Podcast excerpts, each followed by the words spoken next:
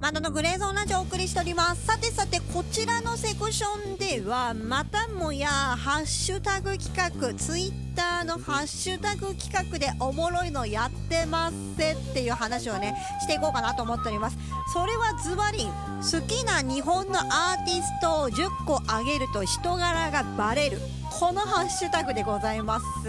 これをつけて皆さんね10アーティスト上げていかれてるってそんな感じでございます。例えばですけど、まあ、今現行話題で一番トップに立った方をまあ見ていくとブルーハーツスピッツミッシェルガンエレファントブランキー・ジェット・シティロッソフィッシュマンズ電気グルーブスーパーカーくるりサカナクションというね。まあこの方は私より年齢が多分2世代ぐらい上の方なんでしょうね。90年代ゴリゴリに青春時代を送っているって人柄というより年齢がわかるってそんな感じでございますかね。そんな企画が逐一やってるってそんな状況でございまして。私これをね10個あげたいんですけども私だったら何あげるかなっていうところで少し話をしていこうかなと思っております。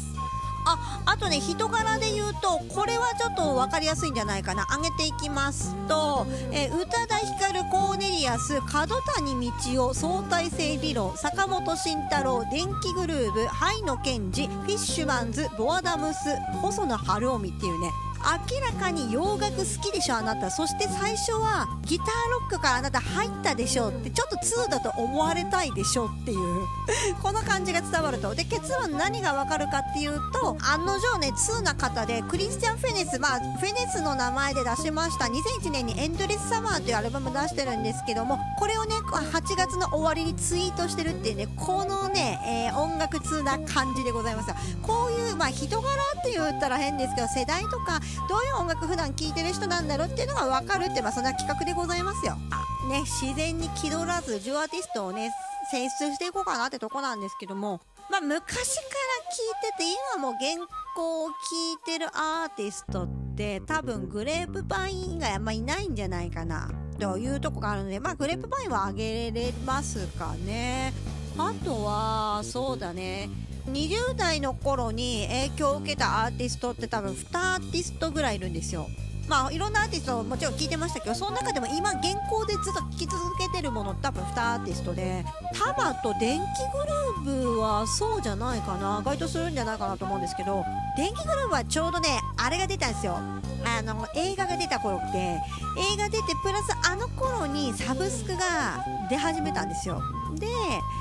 サブスクって最初そんなにいろんなアーティストがあの解禁してたわけじゃなかったんですけど最初から初っ端から全部聴けたのって電気グループだったりするんであそこでいろんな曲掘ったなっていうので今も聴き続けていてあと相方と曲作りの話をしてた時にこの前ねちょうどフジロックで電気グループ復活してたじゃないですか。でそのステージをどうやら彼は見たらしくて話をしてたんですけどその曲の作り方に多少なり電気グループの影響を受けてるよっていうことを言われたんですよ。あのまあまあまあその音色とかではなくてその何か重ねるとかっていうことに関してって話だと思うんですけどだからそういう点でも影響を受けてんじゃないかなってとこでまあ外せないですよね。あとタマに関してはまあ26の頃に仕事先のね女の子に教えてもらったです。彼女は石川さんのゴリゴリのファンでまあとにかくパスカルズからでいいから球を聞いてくれという話をねされて聞いたんですけどまさかね知ってる曲であんなに衝撃受けることってなかったんじゃないかなと思いますね。まさかあの曲 d マイナーからスタートするんだと思ってそこに私はちょっと衝撃を受けましたね。あの頃曲を作り始めて間もない時だったので20半ばぐらいですけどあんまりさ F とか C とか A とか分かりやすいものから結構始まる曲って世の中多いじゃないですか。その中で d マイナーから始まる曲ってあるんだと思ってそこの衝撃がたまらんかったっちゅうのとあの歌詞の世界観と歌い回しがね唯一無二じゃないですかあれはね、聞き倒したね。今でもやっぱ定期的にね、おのおの違うね、バンドしてたり、個人で動いてますけど、未だに聞きますもんね。なんで影響すごい受けてるという意味で、弾は外せないかなってとか一つありますかね。あとそうだなジャズっていう概念とか大衆歌謡って言ったらいいのかなあのキャバレーっぽい感じっていうかああいうのとかその間口がもともと狭い音楽のジャンルの間口を広げてくれたのは圧倒的にエゴラッピンじゃないですか。エゴラッピンはねやっぱり聞いたよね。未だにやっぱ新風出ると気になって聞いてるし彼ら彼女たちはねカバーをしても素晴らしいのでうんかなり影響を受けてるとは思いますその曲としての影響は全く何ていうかな出てはないとは思いますけどいろんなジャンルを聴き始めたという入り口になってるのはエゴラッピンじゃないかなと思います。やっぱ好きなミニにもくちばしにチェリカ入りましたけど個人的にはねワールドミュージックの間口もね広げてくれたのはエゴラッピンだと思っててブランニューデイとかまさにそれが一回とするんじゃないかなってとこで彼女たちは外せないですね。あとはそうだな。いろんな音楽を聴くきっかけを与えてくれてそして本人のやってる曲もかっこいいくって影響を受けてるといえば菊池成吉さんですよね。DCPRG のあの感じもしっかりそうだし、まあ、スパンクハッピー2期のスパンクハッピーのあの感じ実は私多少影響を受けて曲作ってる部分ってあるんですよ。なのであの感じもそうだしまあなんといっても圧倒的なね話術とそして音楽の紹介力というかあとは選曲も素晴らしいし解説もすごく分かりやすいじゃないですか。そういう意味で音楽の見方っていうのを変えてくれたというかそういう新しいね目をね与えてくれたのは菊池さんじゃないかなと思ってます私。なので菊池さんも外せないですね。これで5アーティスト出た。あとそうだな。おしゃれなジャンル。要するにボサノバとかああいうものにプラス今時っぽい音楽を合わせたラウンジみたいなジャンルの音楽を聴き始めたり、まあ、自分で作り始めたりってするきっかけになったのは今考えるとモンコグ・ロッソなんじゃないかなとは思うんですよね。まあ、まあ、これも月並みですけどバードとねあのコラボして作ってた「ライフという曲があると思うんですよ。私もなんかこう番組とか生放送とかで何回かお話をしたような気もするんですが、まああれ聞いておしゃれな音楽とはなんぞやとかボサノバじゃないけどもああいう通常日本にいては触れないようなああいうジャンルの音楽たちとは何ぞやっていうのはあのアルバムバードのライフが入ってるあのアルバムから学んだ気がします。そっからいろいろ掘り出したりなんだりっていうラウンジってジャンルを掘り始めた気がするんですよね。だから少なからず影響は与えられてると思うし定期的にモンド・オブ・ロースは聞くので多分影響を受けてんだろうなと個人的には思ってますね。あとはそのワールドミュージックっていう概念で間口を広げてくれたのは細野さんかな。なんで細野さんの曲からワールドミュージックつながったんだろうと思うんですけど多分ねなんかの雑誌を20代の頃読んで「払いそう聞け」と「トロピカル3部作をとりあえず聞きなさい」って書いてあって聞いてそこからハマってワールドミュージック走ったんじゃないかなってそんな記憶があるんですけども、まあ、通年してどのね時期の細野さんの作品も聞いてますね。ただし同じベーシストとして影響は受けてない。受けきれてない。良さがね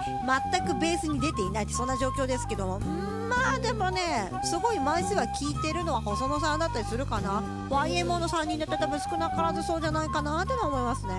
あとそうだな。ノイズ系の音楽とかで最初の間口として影響を受けたのはあとピコピコ系の音楽ですよね。ポリシックスかな。ポリシックスちょっとねインディーズの頃からちらっとね噂聞いていて XCT だっけ？XCT のねデビューシングル来た時やられましたね。この世の中にこんなノイジーな曲ってあるんだっていうのをねまあ私のちょうど世代っていうのもあるんですけどあのね知ったのがポリシックスが最初だったんですよ。だからめちゃくちゃ影響を受けましたね。今でこそそんなに聞いてないですけど初期から中期まあかよちゃんが抜ける頃ぐらいまではね結構追っかけてたんじゃないかなと思いますね。あとは10代の頃に影響を受けたアーティストとかになっちゃうけども一番枚数聞いてたのはハワイアンシックスでしょうね。ハイスタとかが流行ってた時期も私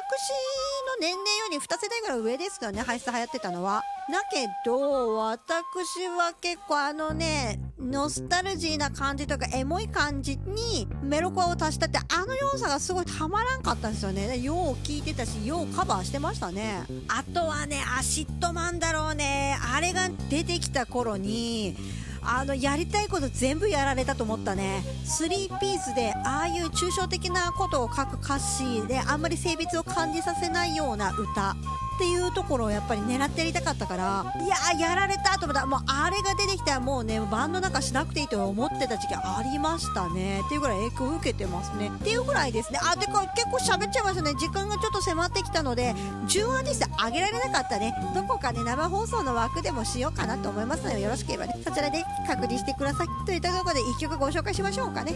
そうですね。まるっとアーティストで見た時にはそんなに影響を受けてないんですけど1枚だけめちゃくちゃ影響を受けたっていうアーティストがいるんですよ。それがゴールドグリーンを出してる OOIOO なんですよ。こんななんかデタラメなっていうと怒られますけどもこれもアートこれも音楽なんだっていうところでかなり刺激を受けたんですね。この中から I'm a Song いきましょうかね。Apple Music 並びに Spotify の URL 説明文に貼らせていただきますのでこちらからぜひ聴いてみてください。ということでなんでここで切り上げたかというとこのハッシュタグ実は洋楽版も盛り上がってるぞということで次のセクションでそっちを取り上げていきましょう。